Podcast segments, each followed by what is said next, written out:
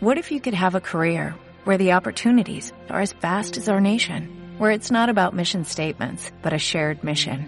At U.S. Customs and Border Protection, we go beyond to protect more than borders, from ship to shore, air to ground, cities to local communities. CBP agents and officers are keeping people safe. Join U.S. Customs and Border Protection and go beyond for something far greater than yourself. Learn more at cbp.gov/careers. Esto es una producción de Mindalia Televisión y Mindalia Radio, audiovisuales sin ánimo de lucro de mindalia.com, para aportar conocimiento y crear conciencia. Mindalia.com, la primera red social de ayuda altruista a través del pensamiento. Buenas tardes. Eh, mi nombre es Benigno Horna, soy doctor en hipnoterapia en la Facultad de Psicología y me dedico a la motivación. La motivación es algo que todos necesitamos durante toda nuestra vida. Y de lo que vamos a hablar hoy es eh, sobre la PNL, la inteligencia emocional, la hipnosis, el coaching, la MHRP, que es mi estrategia de investigación, que a Dios gracias ya se está dando en, en la universidad y se puede estudiar en todo el mundo. Y tengo la suerte de que alguien de los que están aquí presentes son alumnos míos. Y ya les he pedido por favor que me hagan preguntas. Ante todo quiero agradecer a Ecocentro una vez más que me permita estar aquí desde el 2008 dando conferencias todos los lunes a las cinco y media de la tarde. O sea que si me veis por la televisión en Ecocentro en Madrid, aquí todos los lunes del año, que no es, o sea, eh, el, lunes que no voy a estar se anuncia eh, con anterioridad, estoy dando una clase de motivación. ¿Tu nombre cuál es? Rosa. Rosa, te voy a pedir un favor. Esas manos abiertas. Lo de las manos abiertas es importantísimo eh, debido a la fisiología. Uno de los temas que vamos a ver va a ser la PNL. Y la PNL, eh, uno de sus fundamentos es la fisiología, que es que la manera en que tú te sientes, te sientas y reposes está directamente relacionada con tu futuro, con tu presente, con la capacidad de ser feliz, porque yo creo que el objetivo de todos nosotros es ser feliz. Durante muchísimos años llevo estudiando al ser humano. Soy antropólogo eh, en ratos libres y presumo de haberme recorrido los cinco continentes trabajando con tribus. Y he pasado desde las tribus más, más avanzadas, como puede ser la NASA, Wall Street o Valle del Silicio, a las más primitivas, y me quedan los aborígenes australianos, que eso es un tema que tengo para sabe Dios cuándo. Eh, la PNL, eh, os hago una pregunta. ¿Quiénes de los que estáis aquí, levantar la mano, conocéis la PNL? Bueno, pues la, programación neurolingüística eh, surge en el año 73 en Santa Cruz, en la Universidad de Santa Cruz, que está justo debajo de San Francisco Oakland, eh, cruzando el Golden Gate. Partió de los trabajos de dos personas en particular. Richard Bandler, que era un matemático, es un ah, estadístico, músico, digamos una persona llena de vida. Una persona que se puso a trabajar con Phil Pitts, creador de la terapia gestal, y él era el que pasaba a, limpio los discursos que Pitts daba. Y a los meses se dio cuenta que él podía perfectamente hacer lo que Pitts sin haber estudiado psicología.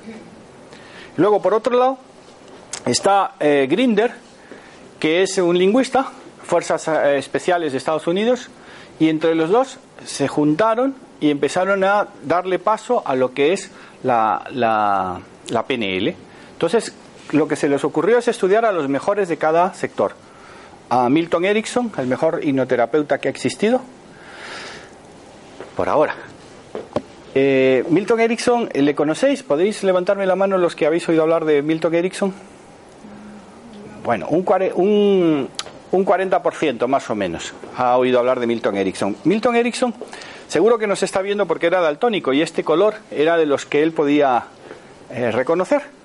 Es eh, para mí el, gran impulsor de la medicina y sobre todo de la terapia sin drogas. Y digo sin drogas, o sea, sin ni una sola aspirina, Tilenol o cualquier droga que eh, yo llamo droga como en Estados Unidos, cualquier tipo de medicina. O sea, no me entendáis droga únicamente LSD y cosas de esas. Entonces, estudiaron a Milton Erickson, estudiaron a Virginia Satir, eh, que es la mejor terapeuta que ha existido, eh, luego a, a y a una serie de personas para modelarles. Modelarles no quiere decir copiar, ¿vale? Modelarles quiere decir asimilar sus capacidades. Empezaron haciéndolo y eh, tuvieron un contacto, no voy a dar ya demasiados datos, si queréis los datos los podéis buscar en mis libros, sobre todo Me casé con un espía, que ahí sí que viene más o menos relatado dónde fue. Eh, un instituto, ah, concretamente en Stanford, se dedicó a investigar. Y en el año 82 yo tuve la suerte de ser conejillo de Indias. Yo tengo un gran amigo que estaba en esa época en la Universidad de Stanford y me dice, es que tú y yo coincidimos en el mismo lugar con unos edificios de por medio. Y digo, sí, pero tú eras profesor y yo era conejillo de Indias. Digamos que a mí me analizaron y fue de los pocos primeros, o de los primeros, que nos aplicaron la PNL, pero con hipnosis. No la PNL que normalmente se estudia, que tú vas a hacer un curso de PNL, de practitioner. Eh, os quiero decir que el experto es el que da en las universidades. Eh, todas ellas por el Tratado de Bolonia. ¿Qué ocurre con lo que aprenden los alumnos? Pues se les enseña un poco de hipnosis. Para mí la hipnosis es la, la, clave de todo. O sea, eh, tú puedes saber mucha inteligencia emocional, mucha PNL, pero si luego no sabes utilizarla aplicando la hipnosis, realmente es como escribir algo en Word y no darle a la palabra safe. Eh, al no darle a la palabra safe, la siguiente vez tienes que empezar otra vez. La hipnosis lo que haría sería eh, que cuando recuperas el documento, a través de una serie de anclajes, ¿habéis oído lo que son los anclajes? Bueno, pues eh, ahora ya me sale mucha más gente, eh, aunque no, sepan lo que es la PNL. Los anclajes es, digamos, el, el, detonante, el disparador, lo que hace que se produzca un cambio de frecuencia en tu, en tu mente, en tu, en tu, en tu mente, sí. Cerebro sabéis lo que es, ¿verdad? La parte física y mente es la parte espiritual, digamos, la parte que procesa todos los datos. Y otro dato que quiero contaros es, ¿sabéis por qué siempre se habla de que solo utilizamos el 12% de nuestra capacidad? Y el 88% normalmente no. Debido a que la parte consciente es el 12, la parte inconsciente es el 88. Entonces imaginaros la, la fuerza que os daría y que me da a mí el hecho de poder jugar con ese 88% que no vemos a través del 12%. Que eso es lo que yo hago a través de la hipnosis clínica y que implanto en la MHRP. Lo de la MHRP lo empecé a hacer en la Facultad de Psicología de la Complutense cuando cursaba mis, mis estudios de doctorado en antropología social. Y pretendía en cuatro sesiones quitar una fobia, un trauma, una alergia Dígame. Cuando se trata de una persona que no se da cuenta de que está mal o no se deja ayudar tan fácilmente. Eso ya es mucho más complicado. Tendrías que hablar primero con la persona. O sea, eh, hay un chiste que dice, ¿cuántos psicólogos hace falta para cambiar una bombilla? Uno, pero la bombilla tiene que querer. Eh, digo el chiste porque normalmente en la facultad, o sea, cuando doy clase a mis alumnos en la facultad de psicología, pues eh, se los comento. Eh, entonces, lo que ocurre es que la hipnosis es lo máximo. La hipnosis vale para todo, es como el ungüento amarillo, o sea, igual que la PNL se la puede describir como el ungüento amarillo, PNL quiere decir programación neurolingüística, que más o menos viene a hacer que de la manera que tú desarrollas lo que dices, de esa, de esa manera repercute. Esto es como un boomerang. En la vida todo es boomerang, eh, bajo mi punto de vista. Otras personas podrán opinar lo siguiente. Entonces, cuando aprendí que yo podía hacer todo aquello que quisiera y que pretendía enseñar a los demás a que pudieran hacerlo, al primero que le tenía que aplicarlo era a mí. No vale que yo diga es que esto se puede hacer de una manera o se puede hacer de otra. Primero aplícatelo tú. Ese es el gran eh, resultado de la medicina china, japonesa. Conocéis la acupuntura, yo creo que todos, ¿no? ¿Sabéis cuál era el examen del acupuntor? Ponerse las agujas. ¿Y cuál era el gran acupuntor? El que no tenía ninguna cola en su.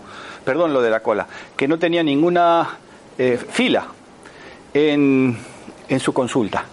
¿Y sabéis por qué? Porque la acupuntura lo que hace es prevenir. Entonces yo utilizo un poco la MHRP, la hipnosis, la PNL, la inteligencia emocional e incluso el coaching para ah, cambiar la actitud de la persona, para modificar los sentimientos. Y una de las cuestiones más importantes es, ahora que hablo de sentimientos, ¿cuántos pensamientos creéis que tenemos en un día? 7.500. 7.500. No. Como casi 20.000. Ah, tú lo tenías que saber. 16.000 o algo así fue la última vez que yo... 100.000. Las mujeres tenéis 100.000 pensamientos. Uni- Universidad de Oxford. Estoy hablando de datos de la Universidad de Oxford. Y los hombres 48.000. ¿Vale? Y yo espero que el día que llegue a más de 20.000, malo. Porque lo mejor en esta vida es no pensar, con perdón. Tendría que explicarlo mejor. Lo, lo- lo que- lo- lo bonito es vivir sin tener que pensar. Es como cuando conducimos un coche. Si nosotros pensamos, ahora se va a poner el semáforo en verde, ah, malo. Tenemos que asimilarlo. O sea, yo lo que hago con, con mis alumnos en la universidad es que asimilen lo que están estudiando y que sean ellos los primeros que cambien su vida y a partir de ahí podrán apoyar, digo apoyar entre comillas, no ayudar, a los demás a hacerlo. Dime. ¿Se necesita algún tipo de preparación para estudiar eso? ¿Lo puede estudiar cualquier persona? En teoría, eh, lo primero es ganas y sobre todo un para qué. Si no tienes el para qué, olvídate. Si tienes el para qué, fenomenal. Pasar, pasar y os voy a dar, eh, a los de la televisión les diré que eh, son unas personas que acaban de llegar, que aquí les doy los, los datos para que los tengáis. Bien, bien, bien, bien, me suena ese collar. Sí, nos conocimos en Vera este verano. Bueno, eh, sí, pero llevas el, eh, el, el, el collar, este. Espera, que me dijeron que me quitara. Bueno, me han dicho varias cosas los que vieron el antiguo curso. Esto eh, me lo compré en, en Vera, bueno, me lo regalaron y es precioso. Y en el antiguo, en la anterior grabación cometí un error diciendo que Antonio Gala era el que venía a presentar sus libros y era Francisco Umbral. O sea, mis excusas. Lo que pasa es que, eh, hombre, quien tiene boca se equivoca, ¿vale? Entonces hablábamos de la importancia que tiene que lo que tú aprendas lo lleves en el momento. La pregunta, ¿qué hace falta? Un para qué. Por ejemplo, eh, no hace falta en mi universidad, que es la Virgin International University, y si queréis buscar la información, poner Benigno Horna, y ahí sale en, internet. Eh, lo que hacemos es que eh, si la persona tiene un título universitario, es un posgrado, y si no tiene título, es un diploma. Y es un título no oficial, pero es igualito que el del CEU, que de la Universidad Carlos III, o sea, que cualquier universidad que sean eh, estudios propios. Entonces, ¿qué hace falta? Querer. ¿Un para qué? Eh, eso te vale para todo en la vida. Si tú tienes un para qué, Un propósito. un- un propósito. ¿Qué diferencia hay entre los psicólogos y los economistas y los que estudian un poco más este tipo de técnicas? Que los economistas sobre todo estudian por qué pasó pasado presente. Bueno, pasado pasado. Y los psicoanalistas ya no te digo, o sea, ya no me meto con eso. En cambio, lo que hay que hacer es estudiar el para qué. ¿Para qué es presente futuro? ¿Para qué yo estoy dando esta conferencia? ¿Para qué habéis venido vosotras? Esa es la gran importancia. Entonces, seguimos con los pensamientos. Se hicieron 100.000 pensamientos, bueno, se hicieron. Se dijo que los humanos, como las mujeres piensan 100.000 y los hombres 74, eh, 48.000, se sacó 74.000 y al final se quedó un tema número mágico, 75.000 pensamientos en un día tiene el humano. Como comprenderéis, es imposible controlar 75.000 pensamientos. En la inteligencia emocional, ¿habéis, eh, ¿conocéis lo que es la inteligencia emocional? Levantarme la mano para hacer más o menos. Bien, pues la inteligencia emocional es la capacidad que tenemos nosotros para conocer nuestras emociones. Abre los brazos, por favor. Fenomenal. Para conocer nuestras emociones. Para, si yo conozco mis emociones, puedo conocer las que tienes tú. Siéntate, Pablo, por favor. Al final, eh, luego esto te lo vamos a pasar, que ahí vas a tener que utilizar para hacer unos ejercicios. lo que decía que es muy difícil controlar 75.000 pensamientos o 40.000. En inteligencia emocional se estudian seis emociones básicas. Comentaba que la inteligencia emocional es la capacidad que tenemos los humanos para conocernos, conocer nuestras emociones, poderlas modificar, poderlas dirigir. Y si yo conozco las mías, puedo conocer las tuyas. ¿Vale? Es un paso importante. Pero si ya le agregas a eso el lenguaje no verbal, ¿habéis oído hablar del lenguaje no verbal? Eh, pero el lenguaje no verbal tiene un problema, que es cultural. Entonces tienes que conocer bien la cultura.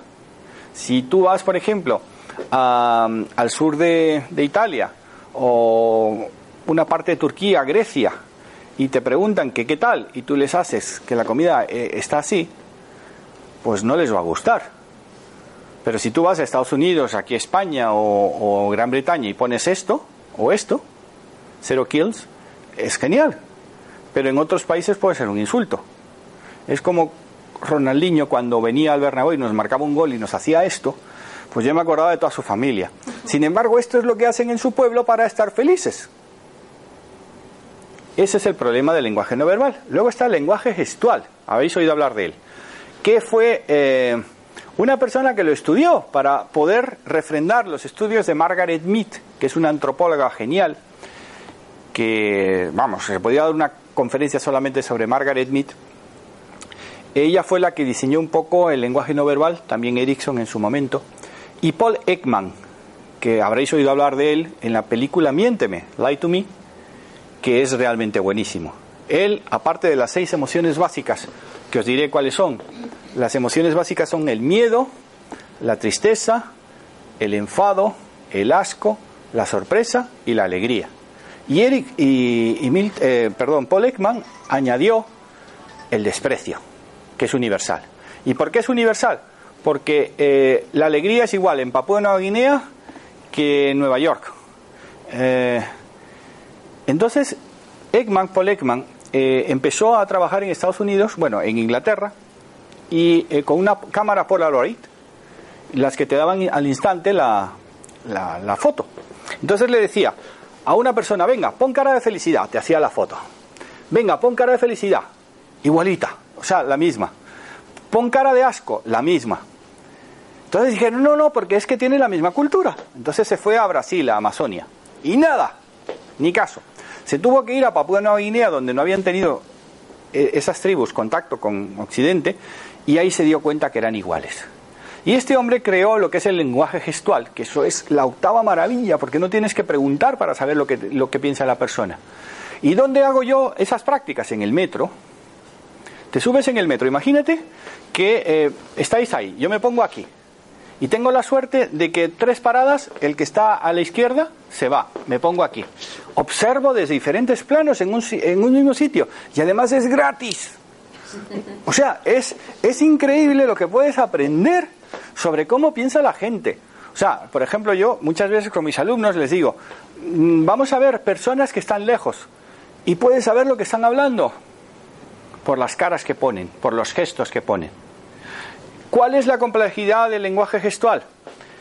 la, la complejidad del lenguaje gestual es que tienes que saber dónde mirar cuando haces la pregunta. O sea, eh, ¿quién lo practica de vez en cuando? En la película El Mentalista, en la serie El Mentalista. Ese es un pillo tremendo. Eh, además os recomiendo el capítulo 18 del Mentalista, que se lo pongo por obligación a mis alumnos en la universidad. Todos se tienen que hacer un, resumen sobre ese capítulo porque es buenísimo, es sobre la PNL y la hipnosis. Ah, ya sé cuál es. Sí, el del saco de patatas. Sí, es buenísimo, sí. Es, es muy bueno, solo que recomiendo que cuando tú veas ese programa no lo veas con tu pareja, porque tu pareja no te va a dejar estudiar conmigo. Porque dice, ese es un manipulador, ese es, mirar que suena fatal en español la palabra manipulador. Sin embargo, eso es lo que hacemos, manipular. Pero ¿quién no manipula? Todo es manipulación. La televisión es la mayor de todas, ¿eh? Bueno, nacemos ya manipulando con el llanto. Claro, eh, eh, espera, espera, espera. Vamos a apuntar lo del llanto. Llanto, espérate, llanto es con Y, con dos. Vale, sí. Me, salía que era llanto. Esto lo dejamos aquí, ¿vale? 75.000, volvemos otra vez aquí. 75.000 pensamientos, no podemos controlarlo. Sin embargo, seis emociones sería más fácil. ¿Y sabéis cuál es la clave de todo? Para mí la clave de todo es el sentimiento. Si tú tienes un sentimiento, eh, ¿cuántos tipos de sentimiento hay? Hay dos, amor, odio, positivo, negativo, no hay más. Ah, pues fíjate, de 75.000 hemos reducido a dos. ¿Qué quiere decir esto? Si tú estás feliz, transmites amor y eres positivo, cualquier cosa que te pase, lo vas a saber resolver. Sin embargo, si estás enfadado, enojado, pues te puede tocar de todo, menos la lotería, que eso es lo que peor te puede pasar porque no merece la pena. Entonces tú eliges, eliges lo que quieres ser. O sea, fijaros, esto es MSRP. Tú eliges y eres el único responsable del 100% de tus sentimientos, no de tus pensamientos ni de tus emociones. Yo soy el 100% responsable de mis sentimientos. Por lo tanto, siempre estoy positivo. La palabra siempre, ojo, si hubiera aquí alguien de PNL me hubiera dicho, esa palabra en PNL está prohibida. Claro que está prohibida. Como muchísimas palabras, nunca, jamás, eh, no podemos, perdón, imposible, claro. Imposible es, eh, de hecho, eh, curiosamente, este es uno de mis libros, mirar la portada, se utilizó en el último congreso de coaching que hubo aquí en Madrid. Eh, bueno, me borraron lo de arriba y mi, nombre. Se utilizó mi portada. Entonces mucha gente venía, cuando yo estoy en las ferias vendiendo mis libros, ah, yo he visto ese libro. Y yo, claro, claro que lo has visto. Entonces, ¿me entendéis? ¿Cuál es el secreto? No controlar tus, tus pensamientos, no intentar controlar la emoción, sino el sentimiento. Si el sentimiento es positivo, todo es positivo. El llanto. Muchísimas gracias por abrirme una gran posibilidad con la inteligencia emocional. La pregunta que os hago, menos a ti, y a ti que hay algunos alumnos míos aquí, por favor, vosotros no respondáis. Ah, ¿Quiénes, en qué continente nacen los seres con mayor inteligencia emocional? Venga, ¿tú qué dices? ¿Tiene un continente, hombre? Si hay cinco. Venga, ¿alguien dice África? Levantar la mano. Asia, por ejemplo. Asia, tú dices Asia, que es lo que yo creía. O sea, por ejemplo. La respuesta es no. ¿Sabéis dónde? En cualquier lugar. Ah. El bebé, cuando nace, tiene 100% de inteligencia emocional. ¿Vale? ¿Qué ocurre? Es el mayor manipulador, lo que tú has dicho. Él sabe que si hace esto y sonríe, se le va a hacer más caso que si llora. Pero sabe que para poder conseguir tiene que llorar. El que no llora no mama. Acordaos del chiste ese.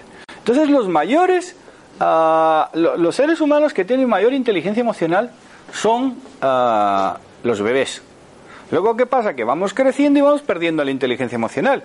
Y cuando oímos la palabra horrible, que es no, eh, como la canción de Serrat, y yo he estado ahora unos meses vendiendo mis libros en, un puesto, y venían los padres, no toques, no, no hagas esto, no, no está, como la canción de, de, Joan Manuel Serrat. Entonces, cuando vas al cole, para mí eso fue un trauma, ir al colegio. Eh, que nacemos con esto de inteligencia emocional. ¿Lo veis? Sí. Esta línea es cuando Ah, nos aprendemos la palabra no hagas esto. Esto es cuando tenemos un suceso que nos va quitando poco a poco la inteligencia emocional. Ah, nos enamoramos la primera vez y nadie nos hace ni caso por aquí. En la época mía, te vas a la mili y el novio, eh, el amigo que le encargas que te cuide a la novia, se queda con ella. Entonces ya por aquí. Luego terminas la mil y te vas a poner a trabajar y no hay trabajo y la inteligencia emocional se ha reducido a esto. Y luego sales a la calle y en esto se ha quedado la inteligencia emocional y luego la pisamos. Pero ¿qué ocurre? Si estudiamos inteligencia emocional, MHRP, PNL, coaching, ah, bueno, y muchísimas otras estrategias de investigación, resulta que nuestra inteligencia emocional se va abriendo. Poquito a poco, tenemos un para qué, hacemos el ejercicio que os voy a pedir luego que hagáis, y poquito a poco podemos llegar a ser tan sabios que nuestra inteligencia emocional sería esta. Yo creo que hay muy poca gente en el mundo, los yogis tal vez y algún que otro por ahí perdido que lo, lo logra. Sin embargo, si yo pienso eso, jamás tendré esto. Por lo tanto, yo soy consecuente con mis pensamientos. Yo llegaré a esto. Estas son las cicatrices de la vida. Porque lo, importante no es lo que te pasó, lo importante es lo que tú haces con lo que te pasó. Esa es la gran... Y, y de verdad que te doy las gracias por, por darme esa idea de la inteligencia emocional. La inteligencia emocional, os comentaba que a mí me aplicaron PNL en el 82. Me convertí en el mayor vendedor en casi todos los trabajos que estuve. Podía vender cualquier cosa, sin embargo no tenía inteligencia emocional y mi vida emocional fue un desastre. Hasta que en el 2008 la recuperé. Bueno, no la recuperé, sí, bueno, la recuperé porque la había perdido. Y entonces yo decía, ¿y por qué estudiar PNL por un lado, coaching por otro, inteligencia emocional por otro? ¿Por qué no lo unificamos? Y fue cuando lo que yo empecé a hacer en la Facultad de Psicología de la Complutense, tuve la gran suerte de darle versión a la MHRP, que podéis encontrar la información lógicamente en Internet. Las iniciales. ¿Quieres la verdad, la verdad, la verdad? Método Horna de realización personal. Eh, había puesto motivación, hipnosis, realización, PNL. No, es método de realización personal. Acordaos, la navaja de Ocan. Habéis oído hablar muchas veces de la navaja de Ocan.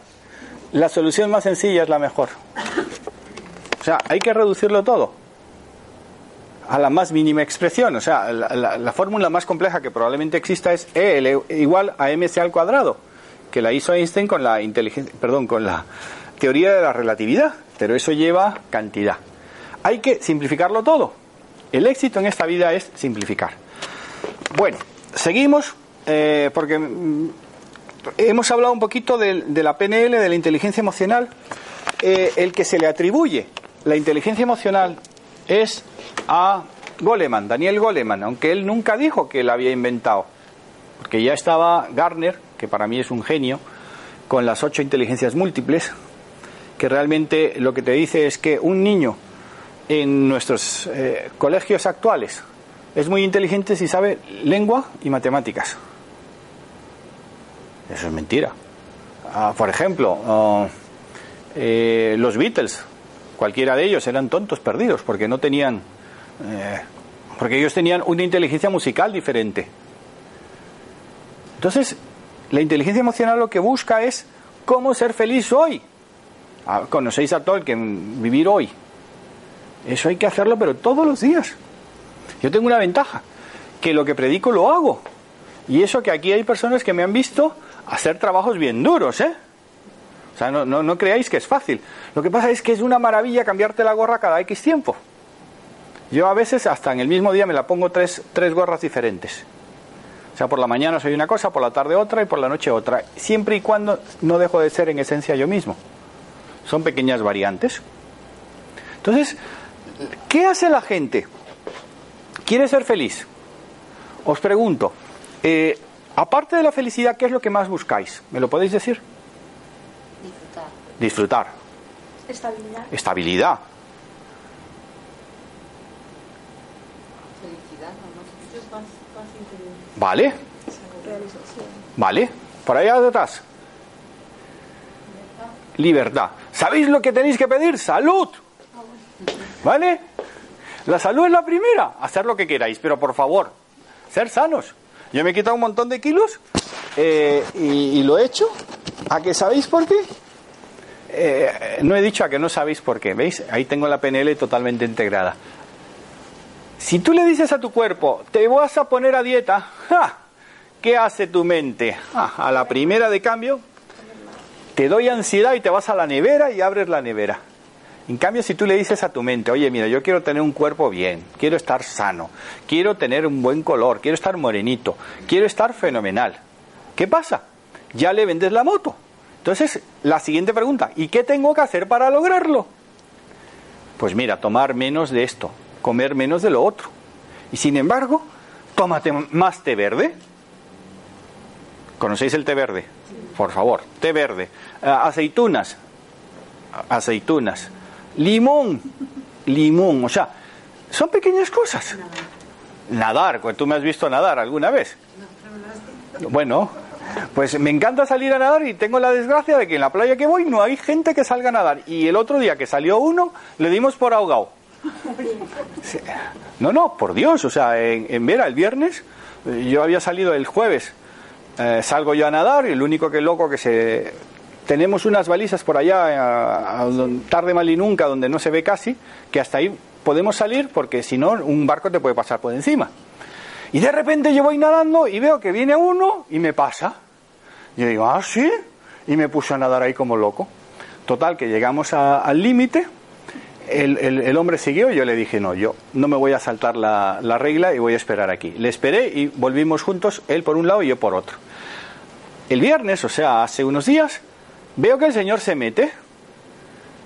Bueno, le dije, le voy a dar un poco de chance, o sea, de oportunidad para que no se sienta que yo voy y le, gano. Y cuando me meto, le pierdo de vista. Nadé hasta el límite. Yo estaba súper preocupado porque no veía al señor. Eh, Pero muy preocupado, ¿eh?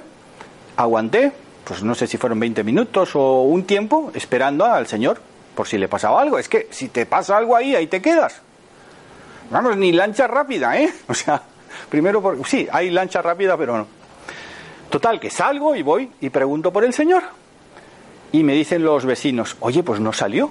Y nos fuimos corriendo donde el socorrista. Se lo explicamos. Dice, no, es que él me pidió permiso porque luego iba a hacer una trayectoria que iba a salir por allá, iba a salir detrás del acantilado. Pues ya, calmado. Entonces, eso debía de haber gente. Eh, pillé a unas vascas que estaban haciendo un, ¿cómo se llama esto? Triatlón. Entonces, bueno, una de ellas hacía triatlón. Entonces yo me iba con la, en el medio, iba la del triatlón, luego iba yo y luego iba la amiga. Entonces hay que nadar, caminar, subir escaleras. ¿Quiénes subís escaleras aquí? Bien, fenomenal. Bueno, así estás. No, que va, que va. Bueno, pues sigue subiendo escaleras, ¿vale? Sí. Que mañana. Bueno, vale, pues el zumo de no sé qué, eso es buenísimo. Pero el blueberry, Prohibido subir escaleras, entonces. eh, la posición que acabas de hacer, me encanta. Te acabas de poner así. Es eh, la, la posición que hace el doctor en la película Contact, cuando la agente Starling le pide que ella quiere ir sola donde Aníbal Lecter, y él se pone así. Tú vas a hacer lo que yo quiera.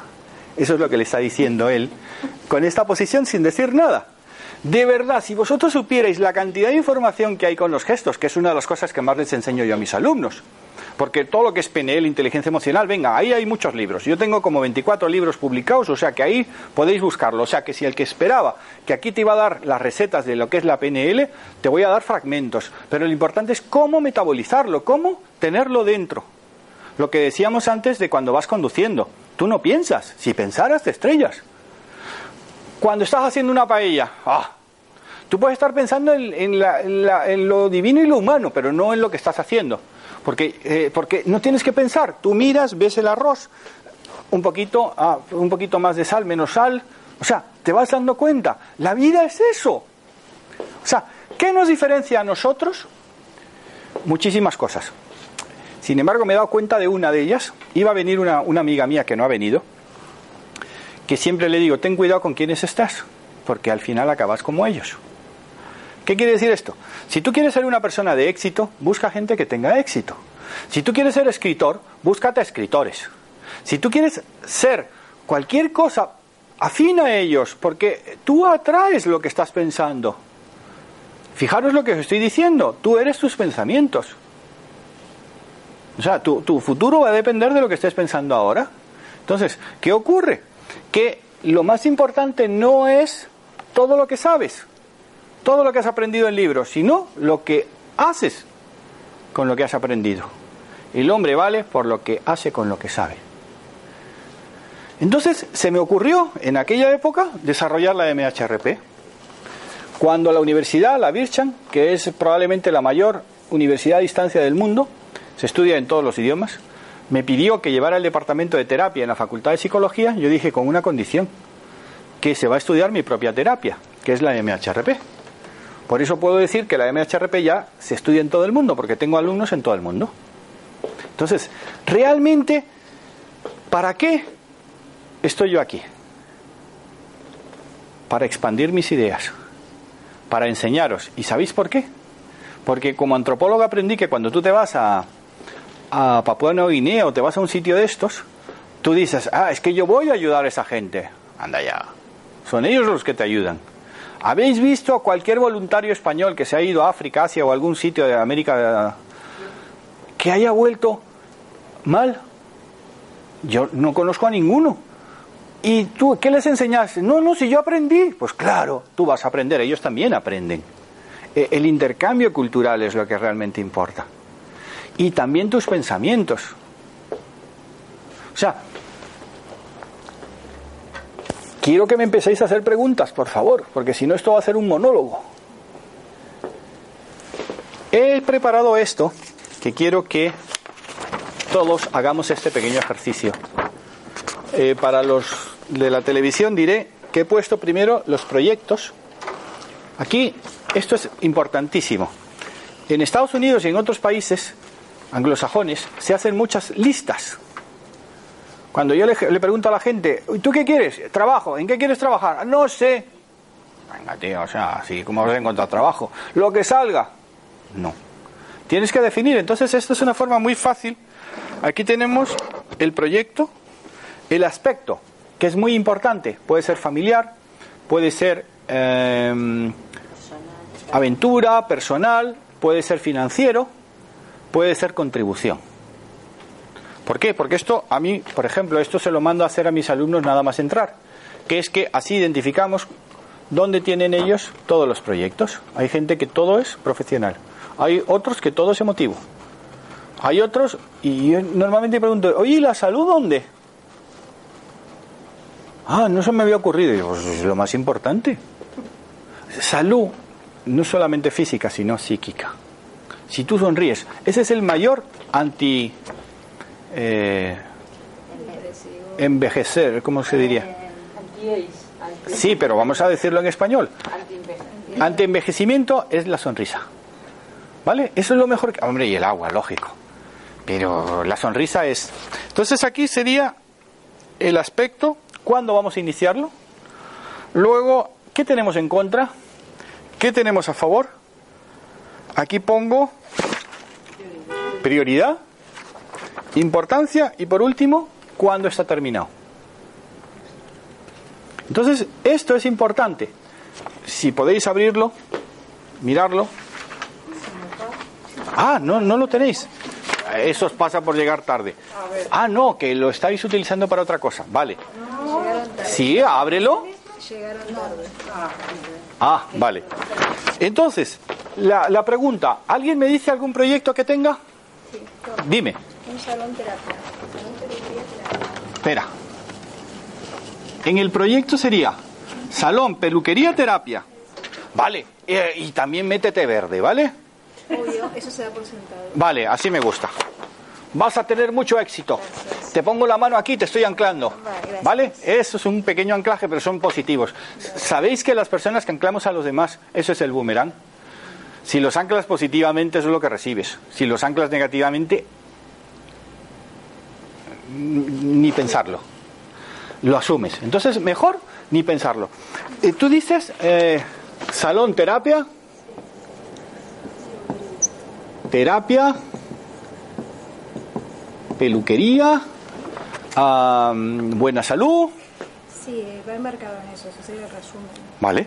Entonces, ¿esto qué sería para ti? ¿Un aspecto? ¿Qué aspectos tendríamos ahí? Eh, o sea, hablamos de la imagen. Sí. Relax. Vale, pero por ejemplo, en el aspecto yo te pondría, eso es para ti profesional, pero también de realización personal. Ah, sí. O sea, lo, lo más importante en esta vida es hacer algo que te guste.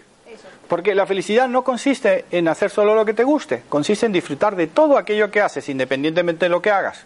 O sea, tú puedes hacer un trabajo tres meses, empezar a las 7 de la tarde hasta las 12, salir corriendo, desmontar y irte a otro sitio hasta las 4 de la mañana. Sin embargo, si tú tienes un para qué, lo disfrutas. Y eso te hace más fuerte. Disfrutar y creatividad. Sí. Eh, luego, ¿qué tienes? ¿Cuándo vas, a, eh, ¿Cuándo vas a iniciarlo? Septiembre, ¿Septiembre de qué año? sí, 2014. ¿Qué día? Eh, mediados finales. No vale. Vale, finales. Finales, pon fecha. Vale. Os digo todo esto porque la gente duda. Y cuando duda no hace. Tienes que poner una fecha, ¿vale? Es tu proyecto. A mí me da igual que me digas el 31 de octubre que el 20 de enero. ¿Vale? Luego, ¿qué tienes en contra? De los tiempos. El tiempo. Apúntalo. ¿Qué tienes a favor? La realización y la expansión. Y que quiero. Ah. La actitud. Y lo más importante, que ya lo estoy viviendo. ¿Vale? Empezar a vivirlo ahora, no esperar a tenerlo. Ah, prioridad que tienes en tu vida, de 0 a 10. Un 0 a 10. Sí, Eh, eh, espera, prioridad que tengo en mi vida, sí. en mi vida personal. Sí, esa- ese proyecto, ¿qué prioridad tiene en tu vida? Ah, un 6. Un 6. ¿Qué importancia? Importancia un 10. Un 10. ¿Vale? ¿Y para cuándo lo piensas finalizar? O sea, tenerlo. Tenerlo, eh, calculamos un mes. Vale. Me has dicho que tu gran problema es el tiempo. Sí. En coaching, una de las cosas que se estudia es el modelo Eisenhower. ¿Alguien lo conoce? Bueno, tú sí, lógico, por, como no lo conocieras, tú también. Eh, ¿Alguien más ha oído hablar del- de Eisenhower, del modelo Eisenhower? ¿Sabéis quién era Eisenhower? El que hizo que los dueños de las camisas Ike se forraran.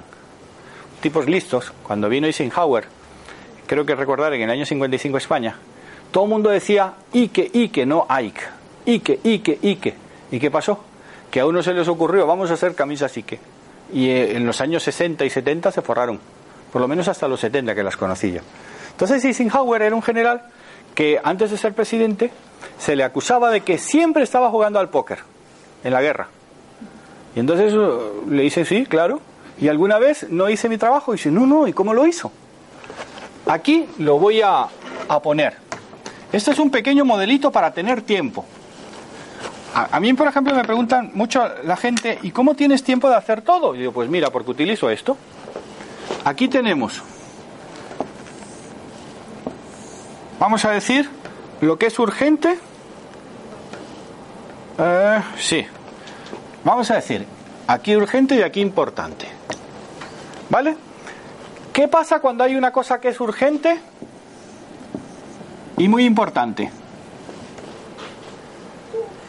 Tú pondrías eso, seguro que aquí, que es urgente y es importante. Estoy seguro. Porque para ti es urgente e importante. Pero ahora te explicaré la diferencia entre una cosa y otra. Esto es muy urgente, nada importante. Esto es muy importante, nada urgente. Y esto es ni importante ni urgente. ¿Qué se hace con esto? A la papelera. ¿Vale? La clave es lo mejor. ¿Perdón? Lo que no es ni, ni urgente ni. No. Sí, lo que no es ni urgente ni importante, tíralo a la papelera. Que no te vengan con esa historia. O sea, tú imagínate que estás hablando contigo mismo. Ah, ¿qué se me ocurre? Ah, voy, voy a ver si cambio am, el arreglo no sé qué del coche que no es importante ni urgente. Me olvido de eso, porque ¿qué hace esto? Robarte toda la energía. ¿Vale? La gran persona que no tiene energía es porque no tiene ni, ni es urgente ni es importante. Si es urgente pero no importante, ¿qué haces? Lo delegas. ¡Ja! Cuando doy conferencias o doy cursos en, empresas, me dice la secretaria, oiga, que yo tengo siete jefes, ¿qué hago? Digo, muy fácil, haga usted todos los días lo que va a hacer durante el día. Póngalo a los siete jefes. Y cuando venga uno diciendo que esto es muy importante, dice, venga, escríbalo ahí. Porque cuando el que eh, tenía esto que es muy importante, me diga, ¿dónde está mi trabajo? Fulano de tal, me pidió, me exigió que hiciera esto. Eso es pasarle el mono a otro. ¿Lo entendéis? Es importantísimo. Ah, haz esto, lo otro. No, puedo. No digas no puedes. No me sé organizar. Entonces, ¿lo entendéis? Si es muy importante, pero no urgente, agendarlo. Hay que aprender a manejar la agenda. Tú vete punto por punto haciéndolo. ¿Vale? O sea, eh, tenemos lo de Tu salón de terapias con todo. Música, ya sabes, genial, ¿eh? Nada de ponerme ahí un... Nada, ¿eh? Que tú vas ahí a relajarte. ¿Vale? Naturaleza. Me pones ah, una fuente, un grifo de estos de agua, el luz un poco más tenue, ¿vale? Pero nada de música, que eso no es un gimnasio. ¿Vale? Venga, ¿alguien quiere participarme? Por ejemplo. Escribir un libro. ¡Oh! ¡Ja! Escribir un libro. Primero, pregúntaselo a alguien que haya escrito un libro, ¿vale? A ti, ¿no? A mí, yo llevo 24. ¿Vale? Eso es. Tú no le vayas a tu primo a preguntarle, oye, ¿cómo escribo un libro? Ni hablar. Siguiente tema. ¿Quién me lo publica? Si tu objetivo es escribir un libro, Antes de escribirlo es más importante ver quién lo publica. no. Ah, Lo más importante es querer escribirlo. Pero por favor, no me hagáis lo que comete todo mundo el error de hacer primero el... eh, ¿Cómo se llama esto? Hombre, a no ser que sea un libro técnico, que primero te escriben el, eh, los capítulos, el índice. Si tú quieres escribir un libro, pregúntate, ¿para qué quieres escribir el libro? Para que llegue al máximo número de personas. Lo, Genial. Lo que he ido. Realización personal. O sea, es lo que estás haciendo es lo que dices tú, compartir mi realización personal. Y en mi caso, quitarme un complejo altísimo de inferioridad que tengo, que todavía mantengo, fíjate, hombre, que, que nadie es perfecto. Si yo te dijera es que yo soy perfecto, eh, malo. Eh, no- entonces ya no, no seguiría estudiando. Importante. Eh, también por un, porque me, quiero sentir bien. Entonces, ¿qué tienes que hacer? Ponerte plazo para un libro es un poquito complicado, porque decía eh, que cuando el editor le pone plazo al, al, al escritor, y eso lo decía mi querido Hemingway, eh, está cometiendo un gran error. Y Hemingway decía, mi mejor psiquiatra es mi máquina de escribir, porque pongo todo, sobre todo los que tenemos la suerte de escribir novela. Una novela es lo máximo. Ah, Yo a todas las alumnas o a todos los alumnos les pido que escriban una novela. ¿Dónde está la tuya? En proceso. Está en proceso, ¿vale? ¿Vale? Está muy importante pero no urgente. Si para ella sería muy importante y urgente, entonces tendría que quitar la prioridad. ¿Qué cosas tengo yo en prioridad? ¿Me entendéis un poco por dónde voy con la prioridad? O sea, es importante que le deis prioridades a, las, a, a los proyectos que vayáis a, a cometer. Entonces, seguimos. Escribir un libro. ¿Tienes ya el tema? Sí, ¿Cuándo vas a empezar? en septiembre. En septiembre. ¿Qué día? El 15. ¿A qué hora? Pues a las 9 de la mañana. ¿Dónde? En mi casa. ¿Qué ropa vas a tener puesta? Ah, a lo mejor el pijama, el camisón, no sé. Vale. Eh, ¿Puedo ser duro con ella? No. Sí, yo te dejo. Te explico. Cuantos más datos le des tú a tu mente, lo vas a tener. ¿Vale? Entonces visualízate por un momento. Cierra los ojos, abre las piernas. Así. Cierra un momento los ojos. Visualízate el día 15 a las 9 de la mañana empezando a escribir tu libro. Y ahora asócialo a algo positivo, ¿vale? Que puedes, que lo vas a hacer, que lo estás disfrutando. ¿Cómo te sientes? Fantástica. Bien.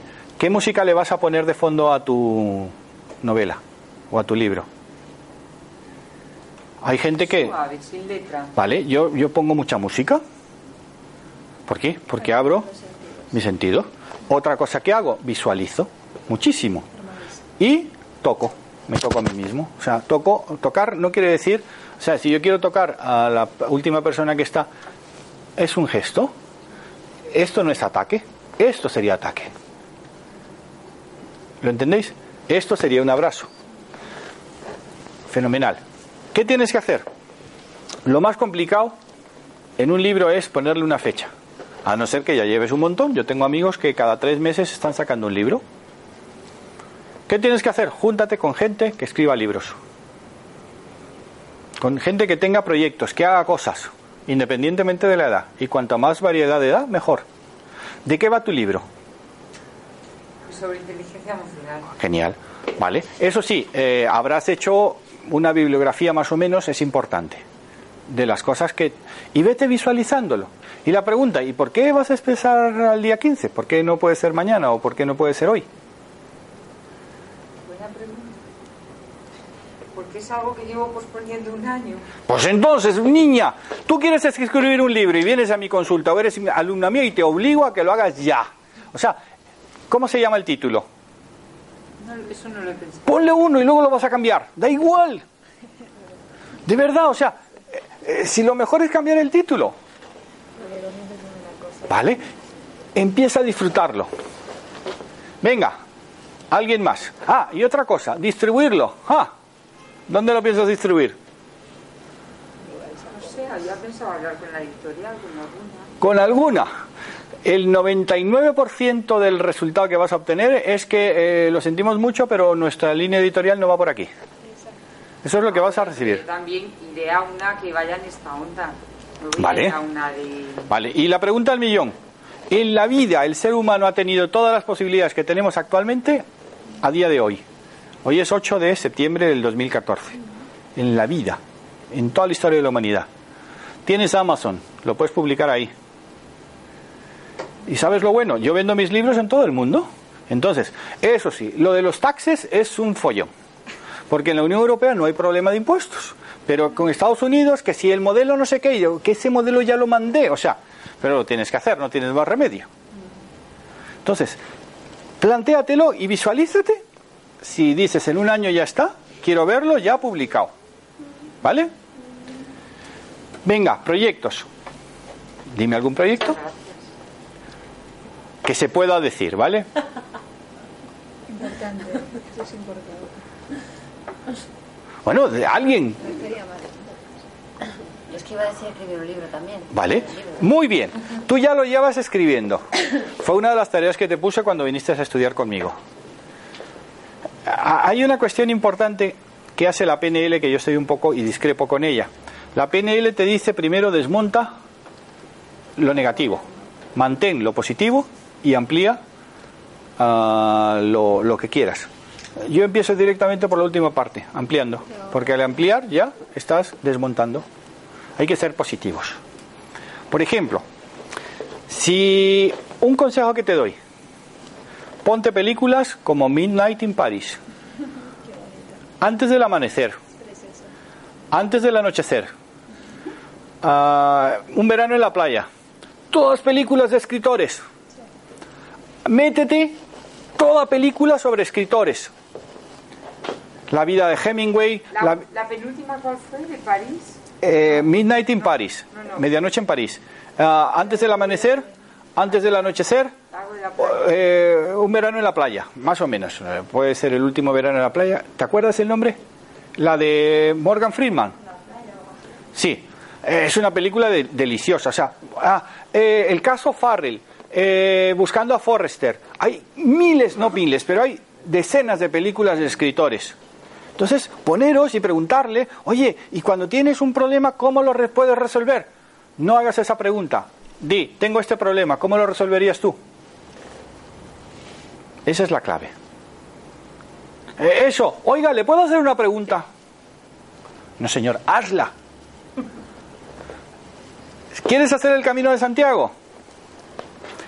Mira la película El Camino de Güey. Y luego de Santiago la Meca, Santiago la Meca, que es la versión francesa. Busca a Pello Ruiz Cabestani en internet. Eh, Chirucas. Camino Santiago. Te sale todo el camino. Pregunta. Y entrénate, por Dios, ¿vale? Y no me vayas con zapatas, eh, con, botas de 50 kilómetros, ¿eh? A mí, por ejemplo, el otro día me preguntó una amiga, oye, ¿y cuánto tiempo estuviste entrenándote para el último camino? Y digo, pues mira, hice entre 300 y 500 kilómetros para el último camino. Y dice, oye, pero no con 115 ya lo tienes. No, es que eso ya lo tenía. O sea, la cuestión es, ¿qué quieres en la vida? Habéis visto el secreto, ¿verdad? Esto me parece que ya lo he contado a, más de uno, pero lo, bueno siempre gusta recordarlo. La película El secreto, bajo mi punto de vista, y, y- y tengo 300, casi 30.000 visualizaciones en YouTube con mi propia visión del secreto, se llama The Secret en español.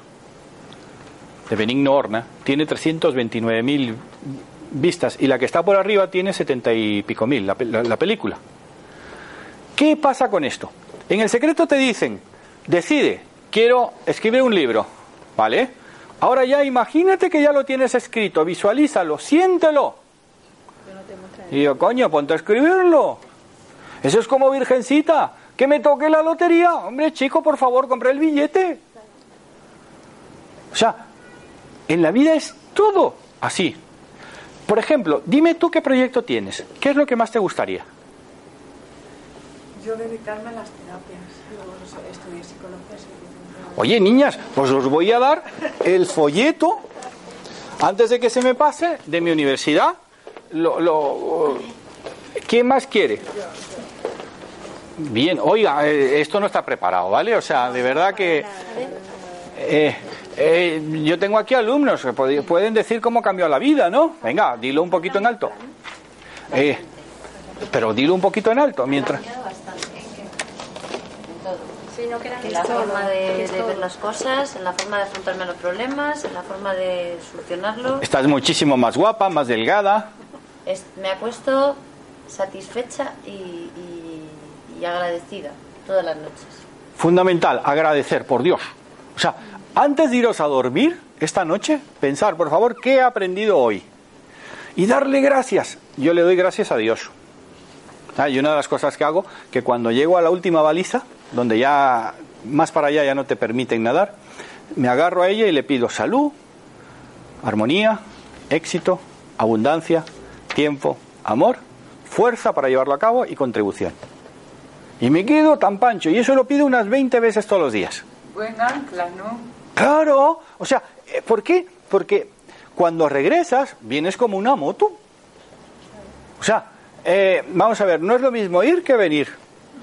O sea, el ir, cuando vas solo, yo le tengo pánico a los tiburones. Y a todo el mundo le digo que nadie le va a comer un tiburón. Entonces, imagínate que estás, pues no sé, a, a muchos metros que no ves ni la orilla. ¿Y qué pasa? Dices, bueno, y si viene aquí un, un escualo de estos, tú pregúntate, ¿qué probabilidad hay? Ninguna. Y haces esto. Entonces sigues nadando. Entonces, ¿qué pasa? Que eh, no es lo mismo cuando vas para allá porque te comen la cabeza. En cambio, si vienes para acá, te comen los pies. Entonces, como van, van aletas, o sea, todo es cuestión de pensamiento. Entonces, disfrútalo. Disfrútalo. O sea, y ponte moreno. Por ejemplo, yo no puedo tomar el sol. Encontré el mejor producto que hay, un aloe vera ahí en Mercadona que vale 0,95. Te lo pones antes, durante y después. Divino. No se me ha caído ni la piel. O sea, palabra de honor, ¿eh? Y, y aquí hay gente que me ha visto en la playa, bien en la playa, o sea, pero bien, bien, bien, bien, tomando el sol. Pero bien, bueno, tomando el sol no porque estoy en un ranchito y tengo dos, dos tumbonas. Y soy el más rico de todos. ¿Sabes por qué? Porque lo disfruto como un enano. Voy todos los días y la gente dice, ¿no te aburres? Y digo, ¿qué va? ¿Qué va? Y, y luego cuando vienes a Madrid, te metes en el metro, dices, Dios mío, la gente está loca. O sea, imaginaros a alguien que no conozca Madrid, que no conozca el metro y lo metéis en el metro. Dirá, aquí en Madrid están todos locos, pero luego no se chocan. ¿No os habéis dado cuenta que cuanto más rápido vamos, a no ser que vengas de por ahí, nunca, entonces te chocas contra, contra todos? Nadie se choca. Eso es como en, en México o en sitios de estos que no había semáforos. Bueno, como México, te puedo asegurar que es eh, difícil. Venga, preguntas. Algo, preguntarme algo difícil. ¿Cómo cambias un hábito de forma, de una forma más sencilla? Por ejemplo, ¿qué hábito en concreto? Dim- Por ejemplo, ¿cómo cambié yo el más importante? Me espantaba entrar en la cocina y ver todos los cacharros sin recoger. ¿Qué hice? Un anclaje. Cacharro que usas, cacharro que friegas. Aunque tengas invitados, da igual, mientras estás recogiendo, limpiando. ¿Cómo lo haces? Como el deporte, todos los días. O sea, al principio te cuesta, luego ya no. Pero cuando tienes un hábito muy arraigado, Pero dime qué hábito. Venga, decirme un hábito mal arraigado. ¿Perdón? Fumar. Bueno, pues vente a mi consulta. ¿Vale? Entonces, ¿qué hacemos? Hipnosis. La ericksoniana. Ericksona- eh, bueno, ya, ya sería la ericksoniana y orniana, ¿eh? Porque lo importante, perdón, ninguno. O sea, hombre, depende de quién te la haga. Es lo de eh, y lo de quedarse. ¿Habéis oído de que la hipnosis no se debe hacer porque luego te puedes quedar por ahí? ¿Cómo lo soluciona Richard Bandler? Ah, se fue donde uno de los mejores terapeutas que había y le hizo la pregunta, oye, ¿qué pasaría si me pasa esto? Y a que no sabes lo que le dice el, el señor, dice, mira, yo estoy en una casa de locos, o sea, eh, un psiquiátrico, no sé cómo se llama esto. Y entonces había una señora que eh, le quería yo quitar un hábito que era que llegaba, se sentaba en la silla y se quedaba así, sin mover ni un pelo, durante ocho horas seguidas. Y entonces eh, él pidió permiso al hospital, te habló el, el director del hospital y se llevó a Bandler. Y entonces, ¿qué hace? Ve a la mujer y le ve las piernas. ¿Qué horroriza a una mujer? Que tenga pelitos en las piernas. Y le dijo, eh, esto es, está en De Sapos a Príncipes, me parece. No, no, no recuerdo si es en De Sapos a Príncipes. eh, en uno de los libros de Bandler con Grinder está, pero esto le pasó a Bandler. Él lo vio. Entonces va el terapeuta y le dice, oye, que te voy a tirar del pelo o te mueves. Y le tira del pelo. Y la señora no se movió. Te voy a tirar, nada, no se movía. Se le ocurre, le dice Bander, súbele la mano. Entonces va y le va subiendo la mano y le dice, a la siguiente te subo más la mano. Y a que no sabes qué hace la vieja. Torta. Se agarró y se fue. Vallejo Nájera, eh, Juan Antonio. No, no, no, hombre, por Dios. Eh, digo, don Juan Antonio, el hijo. Juan Antonio Vallejo Nájera escribe en uno de sus libros cómo le quitó una manía, fobia, bueno, una manía a uno, que se creía Jesús. Y entonces, ¿qué hace? Que va como dos semanas antes de Semana Santa y le dice, ¿tú quién eres? Yo soy Jesús. dice, espérate. Y le miden los brazos así extendidos. Y el hombre a la semana siguiente ya lleva unas tablas y le dice, ¿dónde está Jesús? Y dice, no, yo no, yo soy fulano de tal. Esas son terapias un poco, vamos a decir, drásticas. Yo os puedo asegurar, yo he hecho cientos de hipnosis. Muchísimas hipnosis y jamás nadie se me ha quedado. Una vez aquí en, en Ecocentro había un grupo de unas 80, yo los, los tenía todos medio que hipnotizados, a ese seguro que no. Y el tipo dijo, ah, yo a este se la voy a jugar, me voy a quedar. Y como ya yo lo había visto, lo primero que le dije, voy a acercarme a donde estás y te voy a dar un soberano pisotón. Y así esto, el otro pegó un salto, porque ya yo lo había visto, el lenguaje no gestual. De verdad, nadie se queda si lo sabes hacer bien. Porque el trance hipnótico tú no pierdes tu conciencia. O sea, cuando tú estás en trance, tú estás trabajando con tu inconsciente a través de tu consciente. Otra cosa es cuando ya viene un hipnotizador y eh, realmente ya te hipnotiza y ya nos pasamos, pero ¿a quién sabe hacer eso? Muy pocos. Lo que yo sé hacer genial, no, no lo voy a decir porque además me están grabando, no lo voy a decir. ¿Qué? Aplicar amnesia de lo que he dicho.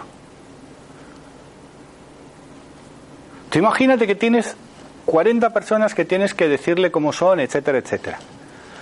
¿Qué es lo importante? Los cinco primeros minutos y los cinco últimos minutos. El resto es basura.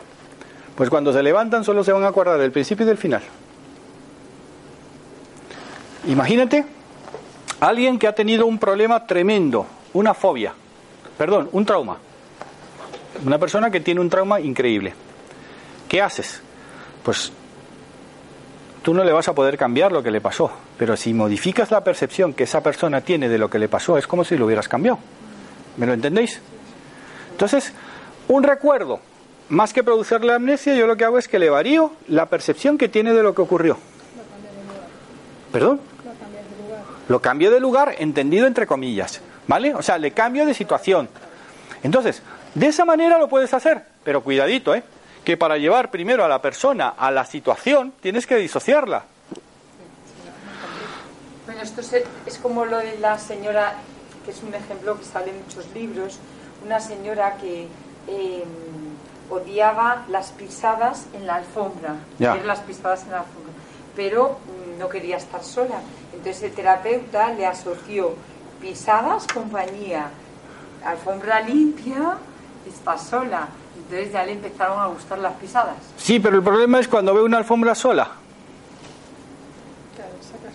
una alfombra limpia, entonces se va a sentir sola. Yo haría otra cosa, que sería combinarle algo negativo que no vaya a vivir. Por ejemplo, Anthony Robbins, no sé si conocéis Controle su destino, Poder sin límites, eh, él me enseñó muchísimo, sobre todo a la hora de ade- adelgazar, con el, el tema de su hermano, que su hermano estaba bien barrigón, y eh, él no quería comer zanahorias. Entonces hizo lo siguiente, este modelo, una televisión, una pantalla de cine, y aquí ponemos lo guay del Paraguay.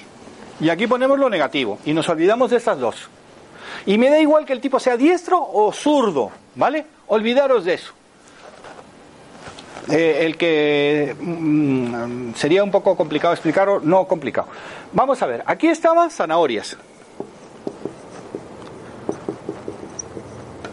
Y aquí lo que a ese chico le gustaba. Vamos a poner XX. Pollo frito. Sí, pero no quiero. Bueno, era el pollo frito. Sí, pero no quiero poner la, la marca. Ah, vale, vale. Acuérdate que estamos en la tele y ya sabes. Entonces, ¿qué, ¿qué hace él? Primero lo lleva aquí, a esta sensación. Que le diga todo lo que sientes con el pollo frito. Todo, todo. El tipo empezó a paladear, empezó a tal, le empezó a hacer anclajes, le tocaba lo que sientes y tal. Vale. Luego, fundamental, tenéis que sacarlo de ahí, del hemisferio, ponerlo en punto ne- neutro, punto muerto. ¿Cómo se hace? Dile a la persona que se imagine el cielo, que se imagine unos números. Al hacerlo, ya lo dejas limpio y le dices, ahora vamos a parar esto, como si fuera una televisión. Todo el mundo le da el botón. ¿Qué es lo que no te gusta de la zanahoria? Eh, no me gusta, bueno, olvídate de la zanahoria. Imagínate lo siguiente. Ah, no, perdón. Sí que en este caso sí que le dijo, dime todo lo que me da náuseas, me da no sé qué, me da no sé cuánto, me da no sé tal, tal, tal, tal. Le hizo los anclajes y paró esta situación. ¿Y ahora qué hace? Agarra estas dos y la zanahoria la sube acá arriba. Zanahoria y pollo frito es lo mismo. ¿Vale? ¿Y qué hace después? Pollo frito me lo bajo aquí. Jamás volvió a comer pollo frito el chico. Y se hartó de zanahorias. Yo lo hice con el agua. A mí me encantaba la Coca-Cola. Es ah, dos litros y pico de Coca-Cola al día. ¿Qué pasó? Yo dije, pues nada, un vaso de agua fría. Hice esto, pero eh, no, no utilicé nada negativo. Subí el vaso de agua fría aquí y de la Coca-Cola lo, lo traje aquí, pero no le puse nada negativo. ¿Qué pasó? El problema fue cuando vino el invierno, que el agua fría para comer era un poco así. Pero a mí la Coca-Cola siempre eh, lo tenía asociado con el líbido. Entonces el líbido se me vino abajo. Y pagó el moté y el... Nada, hasta que volví a beber Coca-Cola y dije, en vez de tomarme una Coca-Cola todos los días de dos litros y medio, me voy a tomar pues una latita o, o tal. Y me encanta. Disfruto como un enano tomándome esa Coca-Cola. O sea, hay veces que puedes traer lo, lo positivo, lo que la persona creía que era positivo, en lo negativo. Sí, eliminarlo. Eliminarlo. Por ejemplo, eh, fobias. Un- Una vez vino una señora que había oído hablar muy bien y me dice, mire, le, le voy a pedir por favor que haga mi consulta, o sea, quiero ir a consulta. Yo a mis alumnos ya les enseño que, eh, que, mi, eh, que mi terapia es rápida y eficaz. En una sola sesión te elimino todo. Pero eso es anticomercial. O sea, eh, es mejor decirle en dos o tres sesiones. O sea, en dos o tres sesiones en vez de 20, yo creo que te ahorras un montón. Sobre todo tiempo, esfuerzo y demás. Eh, esta mujer quería meterse en el mar, quería ducharse. Entonces me contrata para que se duche. O sea, una señora de 48 años que desde los 6 años no se duchaba. ¿Cómo no se duchaba? Se duchaba por partes. Primero se lavaba esto y luego se lavaba esto. Desde los 6 años. Le pregunté, bueno, ¿y por qué? Pues no me acuerdo. Me la llevé a los 6 años. Transignótico, estoy en el mar con mis primas. ¿Qué pasa? Se meten, yo soy la pequeñita, voy detrás de ellas, viene una ola y casi me ahogo. A partir de ahí no podía meterse debajo del agua, aunque fuera en una ducha. ¿Qué hice? Jo. ¿Cuál es tu canción favorita? No recuerdo cuál era, pero era una bachata increíble. Eh, La chica era peruana, pero le encantaba la colombiana y a mí me chifla la música colombiana.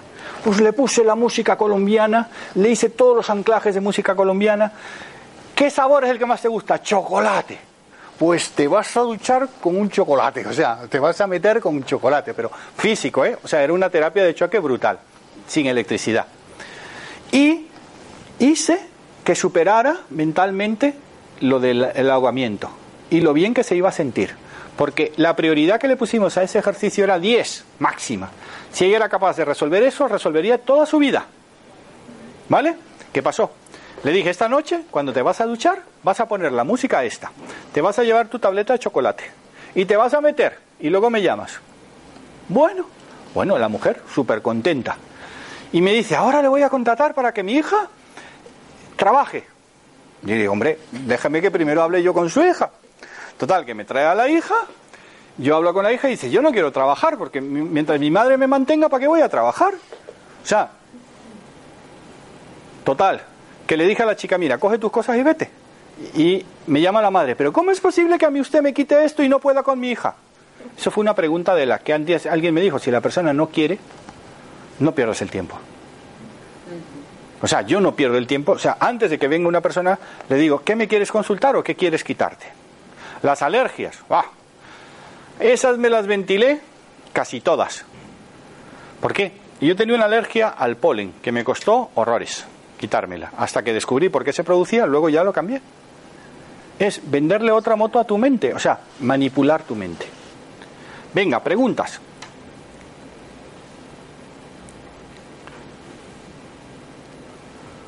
Oye, ¿tenéis toda la lección bien aprendida o qué? Por ejemplo, ¿qué cosas podríamos cambiar? ¿Perdón? No, a mí me quedó la parte que dijiste, como no es comercial, no puedo decir que en una sola sesión puedo hacer. Ah, sí, te explico. Vamos a ver. Eh, Tiene que ver con lo que dijiste anteriormente, no puedo, bueno, es una pequeña contradicción. Ya te he dicho que nadie es perfecto. O sea, y admito las contradicciones. Yo no soy perfecto, ni mucho menos. O sea, vamos a ver. Si a mí me viene una persona y me dice es que tengo una alergia no sé qué, una fobia no sé cuánto, le digo, mira, vamos a ir poquito a poco, vamos a ir por partes. ¿Entiendes?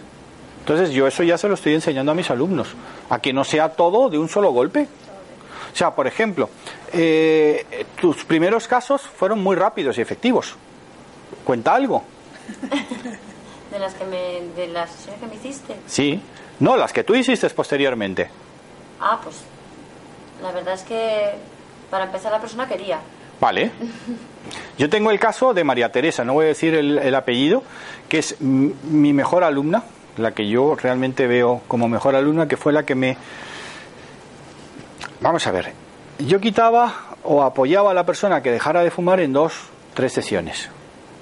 Porque para mí es, era un poco complicado porque tenía esa idea. Viene mi alumna y lo hace en una sesión. Bueno, lo vuelve a hacer en otra sesión. Entonces, ¿qué pasaba? Que ya yo he dejado de hacerlo. Cuando alguien me dice, oye, que quiero dejar de fumar, digo, pues eh, llama tú a esta persona que te lo hace. Sin embargo, una alergia, una fobia, eh, lo peor que te puede pasar. Ah, otra, otra cosa que es súper importante, la muerte. ¿Os ha pasado que se os ha muerto algún ser querido? El otro día vi el capítulo 15 de Bones, de Huesos donde la chica se iba a morir, la, la doctora. No sé si lo llegasteis a ver vosotros. Le metieron una bala y se iba a morir. Ella no creía en Dios, no creía en el más allá, no creía en nada. Entonces ocurrió lo siguiente, que una de las veces que se muere, sonríe. ¿A quién utilizo yo como terapeuta en vida después de la vida? A Elizabeth Kubler-Ross, que es la mejor. Tú la conoces por lo que veo, ¿no? Vale. ¿Y qué nos dice? Que cuando te mueres te vienen a buscar tus seres queridos. La película Ghost es muy buena. O sea, porque realmente eso es lo que, lo que pasa. Yo, yo estoy absolutamente convencido de que cuando yo me muera estará mi padre, estarán mis abuelos, mis seres queridos allí para hacerme mejor el tránsito. ¿Visteis la película? eh, ¿Conoces a Joe Black? Ah, la piscina que de mi casa me la, me la copié de la película de Joe Black, ¿vale? O sea, yo decía, yo quiero una piscina como esa. No tengo la piscina, pero para mí es la misma. O sea, mi mente es, cada vez que voy le doy gracias, Dios mío, que tengo la piscina de Joe Black. O sea, tú imagínate que tú sabes cuándo te vas a morir. ¿Y por qué no lo haces todos los días? Cuando te vayas a dormir es como si te fueras a, a morir y resucitas al día siguiente. Otra oportunidad. O sea, la vida es un don. Espera, pero no propones que nos visualicemos muriendo, ¿no? No, Ah. sino diciendo, hoy he cumplido hasta aquí, mañana voy a dar, o sea, doy gracias por ah, todo lo que he aprendido y lo que he hecho hoy. Y pido que mañana siga aprendiendo. Entonces te duermes y te quedas tan, tan pancho. Y sobre todo, ah, otra cuestión que, por ejemplo, eh, sobre todo a las chicas, que les hace mucha gracia, bueno, se ríen un montón. ¿Sabéis por qué los países, en muchos de los países árabes, los musulmanes o los árabes no tienen problemas de gases? No tienen, porque los echan. Entonces, una vez me pregunta una chica, ¿y yo qué puedo hacer para ser más feliz? Y digo, mira, deja de controlarte y por favor aprende a echarte pedos. Y eso es, no, de verdad, es, es fantástico. Vale, ah, y sobre todo en el agua. Hombre, cuando vas nadando y tal, te echas un par de ellos, o sea, y te ríes. Mira, por fin he sacado una sonrisa. ¿Vale? Pero es que la sonrisa que ha sacado ahora, esa, vamos, ni el chicle ni nada. Ha sido... Sí, dime. Sí. Eh, eh. Vale, eh, un segundín. Eh, lo que vamos a hacer es subirle la temperatura o apagarle. Ya está. Tus órdenes, perdón, tus deseos son mis órdenes. ¿Quién dijo eso? Hombre, Aladino. ¿Y dónde está la lámpara de Aladino? La mente. Esta es la lámpara de Aladino. Frótala. Tú tendrás tu salón terapéutico con masajes, vendes libros. tendrás- bueno, los míos no puedes porque tengo un convenio con Amazon que solo lo puedo vender en Ecocentro y en Amazon. Bueno, ya, ya hablaremos, ¿vale? Entonces, ¿tú qué quieres? Cuéntame. Yo, Sí, el proyecto que tengo, sí, pues no lo sé, pero tengo un proyecto de comprarme una vivienda. vale. ¡Cómprala ya! Sí, sí. Mira, yo he estado hoy en una reunión. Eh, unos amigos que van a comprar una inmobiliaria. O sea, eh, os juro por Dios que era así, ¿eh? O sea, no van a comprar las ¿Que compran casas. en la inmobiliaria? No, no, no, la inmobiliaria enterita. O sea, enterita. No, la inmobiliaria. O sea, sí, sí, sí, sí, no es realia, concretamente, ¿vale? O sea, ah, no, porque cuando pasa esto es que los precios de los pisos van a subir un montón. ¿Qué pasó en los años 80? Estaba Urbis y Vallehermoso como grandes constructoras de pisos. ¿Qué hacen los fondos eh, suizos? En vez de ir a comprarse un piso aquí, otro allí, otro allí, se compran Urbis y Vallehermoso. ¿Y a qué no sabes qué hacen? Luego se cambian los papeles, las estampitas, y los precios poco a poco van a ir subiendo. Entonces, si te quieres comprar algo, cómpratelo ahora. Vete a un, ba- a un banco, como Solvia o, o sea, Sabadell o alguno de estos, que tengan un stock. Te dan unos precios increíbles. Pero luego Hacienda te dice, no señor, usted compró esto a lo que sea, pero para mí el valor catastral es tanto. Y le tienes que apoquinar. No pasa nada, ¿no? Hazlo. Pero hazlo ya. Estoy en ello, Hazlo ya. ¿Dónde te lo quieres comprar? aquí en Madrid. Vale. Eh, ¿Qué banco estás mirando? ¿Cómo que qué banco? Claro, o sea, si tú vas a pedirle un crédito a un banco, lo tienes No, un poco más no complicado. Ah, ¿lo vas a comprar a Tocateja? Niña, oye. ¿qué haces luego, eh? Se supone. que yo necesito por ahí un prestamillo, ¿eh? O sea, pues hazlo. Claro. Entonces, ¿qué va a pasar? Lo que dije antes que mucha gente... Pero humano, No, pero lo que pasa es que lo que negociar. tengo no me... Bueno, sigue buscando. Eso es lo que estoy tal vez es tienes que que, me ofrecen cambiar de barrio. Cosas muy, muy viejas, muy viejas. Pues nada, tú donde te sientas a gusto, sigue buscando. Es como, por ejemplo, la gente que quiere encontrar trabajo. Y digo, es que he enviado un montón de currículums. ¿Cuántos currículums has llevado en mano? Diez. Diez. ¿Y cuántos llevaban el nombre de la persona a la que iba destinada? Primero investiga cómo se llama el fulano de tal. No, él, si, si tú quieres ser vendedor, jamás busques al jefe de personal, busca al director comercial. ¿Y dónde está? ¿Dónde desayuna?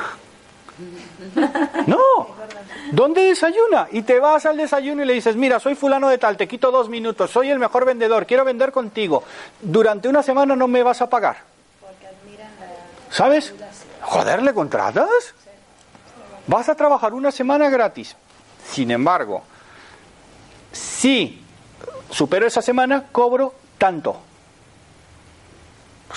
Si el, director comercial es bueno, te contrata. Porque dice, este igual que lo hace conmigo, lo va a hacer con mis clientes. Un tipo proactivo. Si tú quieres ser contable, pues ya lo tienes más complicado. Infórmate de la empresa. Pero no vayas dando palos de ciego. Pero eso aplica todo. ¿Vale? A todo. Venga, ¿alguna pregunta más? Porque ya se nos va a ir yendo la hora. Pablo. No se te ocurre nada. Y me llamas y yo te digo, ven y me haces preguntas. No me has hecho ni una. Eres el único tío quitándome a Tony y a mí. O sea, imagínate qué harén. O sea, qué barbaridad. Haz alguna pregunta. O sea, ¿qué quieres en la vida? La MHRP lo que dice al respecto es lo siguiente. ¿Qué ibas a preguntar? Quiero preguntar. A ver. Al final no me he enterado en qué consiste la, el método, la... La, la MHRP. Mira, tienes la inteligencia emocional por aquí. Imagínate qué es esto. Tienes la PNL, ¿qué es esto? Tienes eh, psicología, ¿qué es esto? Tienes antropología, ¿qué es esto? Tienes lo que sea, ¿qué es esto? Y tienes lo que es la MHRP, que engloba todo esto. O sea, efectivamente, la unión de todas ellas. O sea, ¿por qué? Porque he tenido, perdón, Con tu visión. Claro. Un escritor es lo que ha leído, lo que ha escrito y la imaginación que tiene. ¿Vale? Un creador, la imaginación. Einstein decía, lo importante es tener 10% conocimiento, 90% imaginación. Punto y coma. Pero para que haya conocimiento, tiene, perdón, para que haya imaginación, tiene que haber conocimiento. ¿Qué es más importante, el conocimiento o la imaginación? Las dos. O sea, Uno un, un punto de conocimiento equivale a 10 puntos de imaginación. Se complementan. Claro. Entonces, visualízalo. Decide. ¿Qué te dice la MHRP? Primero, decide lo que quieres. Escribir un libro. Vale, vas a pagar el precio. Tienes que pagar el precio. ¿Qué es? Las horas que te vas a tirar con el libro. Las horas que vas a estar escribiendo. Por lo tanto, hay que hacer rentable eso. ¿Cómo? Disfrútalo en el momento. Si lo disfrutas, estás recibiendo un rendimiento. Ya el libro está trabajando para ti, disfrutándolo. Sí, señora, le pones buena música. Te tomas tu tecito verde. El ambiente, eh, tu, am- tu agua. Aíslate, fundamental, ¿eh? Yo por eso me he comprado la casa donde me la he comprado. Porque eh, no es hacer la publicidad, pero vamos, en Almería, en Vera, en la playa. mm, En la Pueblo Salinas, en la natura, efectivamente. Ahí tengo yo paso consulta. Hombre, eh, no, la consulta la tengo en Príncipe de Vergara 7, pero me tenéis que pedir eh, ¿Esto qué dirección es? ¿Los cursos? eh, para los cursos los hago en Príncipe de Vergara, esquina Goya casi, esquina con Que Jorge día Me Juan. lo comentó una amiga que quería hacer este curso. Vale, para- para pues dile que me llame. Eh, sí, sí, se lo voy a dar. Venga, dime. ¿Cuánto has tardado en escribir el libro que más tiempo te ha llevado y el que menos? El que más, 11 años. ¿Qué? 11. ¿Qué, qué ves año? No, y lo escribí porque vi una película, Midnight in Paris. Mira, el libro es este. El diario de un coach. Este te llevó 11 años. 11 años de mi vida. Pero no solamente haciendo esto, ¿eh? O sea, hice, escribí un montón de libros, pero tú me has dicho cuánto tiempo, 11 el que años. más, el libro que menos te llevó. El que menos, este. Me casé con una espía, que el otro día dije que eh, en junio estaba el primero y todavía seguimos el número uno en Amazon, si buscáis amazon.es y ponéis la palabra espías, de dos mil y pico, te sale el primerito. Por encima de Ken Follett, de John Le Carré y de toda esta gente. Este, dos meses y medio. Dos meses y medio. Sí, de corrido todo. ¿Por qué? Porque era por obligación. ¿Conoces quién se ha llevado mi queso? Pues los tipos estuvieron recabando herramientas como claves Ya. durante tres años. Se basó en el cuento de su hija y tardaron ocho horas en escribirlo. Ocho. Vale. Y su colega. Pues muy bien. Ocho horas. ¿Vale? O sea, realmente lo que tú puedes hacer en la vida, mira, por ejemplo, si quieres ser escritora, No, y dos meses y medio también me parece poquísimo. Yo creí que, que pensé que como un porque año. en, no- en diciembre, me- en enero me dijeron, tienes hasta el 30 de, de marzo para terminarlo. Pues lo terminé. O sea, es cuestión de que tú te pongas. Si tú lo haces, ah, y, y- y sobre todo tienes un rédito, ¿vale? Y el rédito es la- lo que estás disfrutando. Disfruta. ¿Cuál es la empresa que mejor se vende en el mundo? La televisión. No, la empresa, empresa. A la... La Coca-Cola. ¿Y cuál es el Enjoy your life? Disfruta de la vida. ¿Vale? O sea, eso es. Entonces, ¿qué tienes que hacer con tu vida? Haz un análisis de aquello que quieres. Pon tus proyectos. Este trabajo lo vais a tener que hacer en casa. Y busca qué prioridad tiene. Y sobre todo, en qué aspectos estás tú metido. Por ejemplo, yo estoy ahora en el tema profesional a tope. O sea, el 80% de mis proyectos actuales son profesionales. Y otra cuestión. Busca, si eres escritora, gente que escriba. Tertulias de amigos que escriban. ¿Vale? Todos positivos. Y hay una cuestión. Los mejores escritos son a partir de los 60. Don Quijote empezó con 55, o sea, Cervantes. Los, los grandes libros, quitando a, a los. um, a, por Dios, al de Benjamin Button, a, te iba a decir Lawrence, que no es Lawrence, es eh, eh, Benjamin Button. eh, Ya. Eh, Sí, es que no me sale el nombre.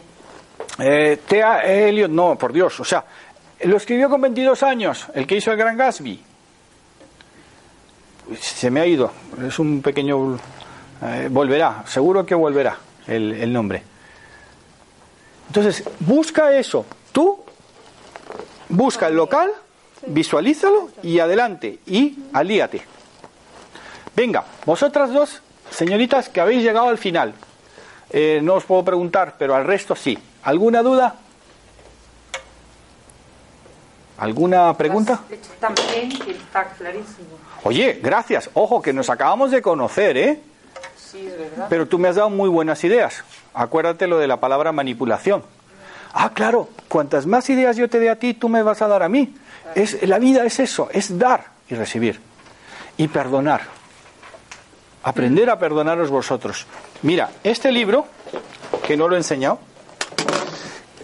este de PNL Inteligencia Emocional, que ya va para la novena edición, ¿qué ocurrió con él? Me lo pidieron mis alumnos que les resumiera y les integrara todo lo que es la PNL, la inteligencia emocional, la hipnosis. ¿Y qué pasó con el libro? Que durante cuatro años tuve la gran suerte de trabajar para las UFILS, Unidades de Formación e Inserción Laboral. Chavales de 16, 19 años que no tenían ni el grado escolar. Y os puedo asegurar que esos chavales con este libro aprendieron más que los, los que hacían el posgrado en la universidad. ¿Por qué? Porque ellos lo que necesitaban eran valores y no tenían. ¿Qué les das a ellos? Valores, disciplina y un para qué. Motivación. Motivación. Lo que yo estoy haciendo hoy es todos motivaros. También para que vengáis a estudiar conmigo. Porque ya tú me has dicho que tu amiga va a venir, la otra probablemente también. O sea, elige gente que practique lo que dice. Pero ¿qué horario tiene? Es lo de menos, porque es, eh, ¿cómo decirte? Lo del horario no es significativo. Eh, yo como lo dirijo me pongo los lunes, los lunes y los lunes, en vez de lunes, miércoles y viernes. Pero vamos, eh, Hanna te lo puede decir, es terriblemente flexible. Sí. Y tengo tres posibilidades, Almería, Madrid y Coyavillalba. O sea, Los elige. lunes viene aquí, me ha dicho. Todos los lunes vengo aquí. Son distintos temas. Eh, en teoría de motivación, pero es que tengo tanto tengo Ah, tantas cosas sí, vale, vale. que por eso me fijo en vosotros, porque vosotros sois los que me vais dando las, las ideas por dónde ir. No, es que conozco gente que le gusta esto, pero no está informado. Entonces, Vale. para decírselo. Pues díselo, que estoy en, en Ecocentro todos los lunes desde el 2008, en este caso a las cinco y media, Sí. en la sala 81. Y cualquier información mía la podéis encontrar en benignorna.com o ponéis Google Benigno Horna y ahí te sale. Entonces, ¿qué hay que hacer? Decide, hacer. Chicos, ¿alguna pregunta más? Pues ya sabéis lo que tenéis que hacer.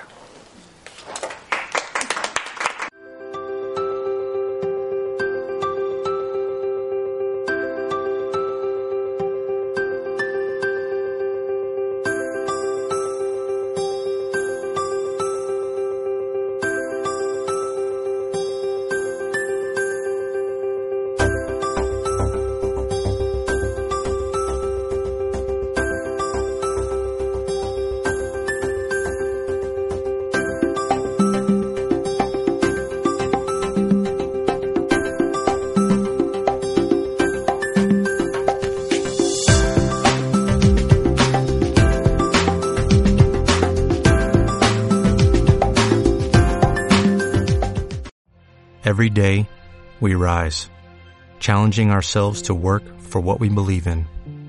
At U.S. Border Patrol, protecting our borders is more than a job, it's a calling. Agents answer the call, working together to keep our country and communities safe. If you are ready for a new mission, join U.S. Border Patrol and go beyond. Learn more at cbp.gov/careers.